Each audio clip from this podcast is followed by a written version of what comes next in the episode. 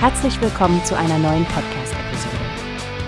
Diese Episode wird gesponsert durch Workbase, die Plattform für mehr Mitarbeiterproduktivität. Mehr Informationen finden Sie unter www.workbase.com.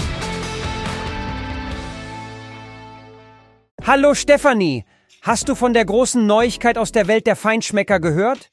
Die Jordan Olivenöl GmbH hat beim Olivenölwettbewerb in Los Angeles abgeräumt. Oh ja, Frank.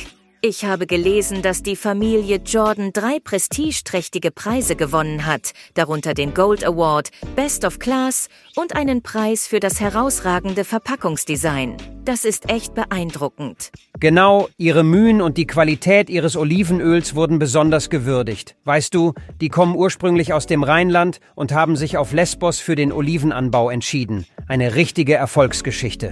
Ja, und ich finde es bemerkenswert, wie Bastian Jordan, der geschäftsführende Mehrheitsgesellschafter, betont hat, dass gerade in den letzten zwei von Dürren geprägten Jahren dieser Erfolg ein Highlight darstellt. Die Auszeichnung als bestes Olivenöl Griechenlands muss eine echte Bestätigung für sie sein. Absolut. Und der Aspekt der Nachhaltigkeit, den sie in ihrer Produktion pflegen, ist auch nicht zu übersehen.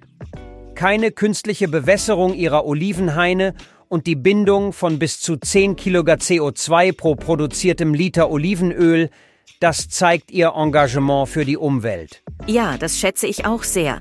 Diese Art der Produktion fördert nicht nur die Widerstandsfähigkeit und Qualität der Oliven, sondern trägt auch zum ökologischen Gleichgewicht bei.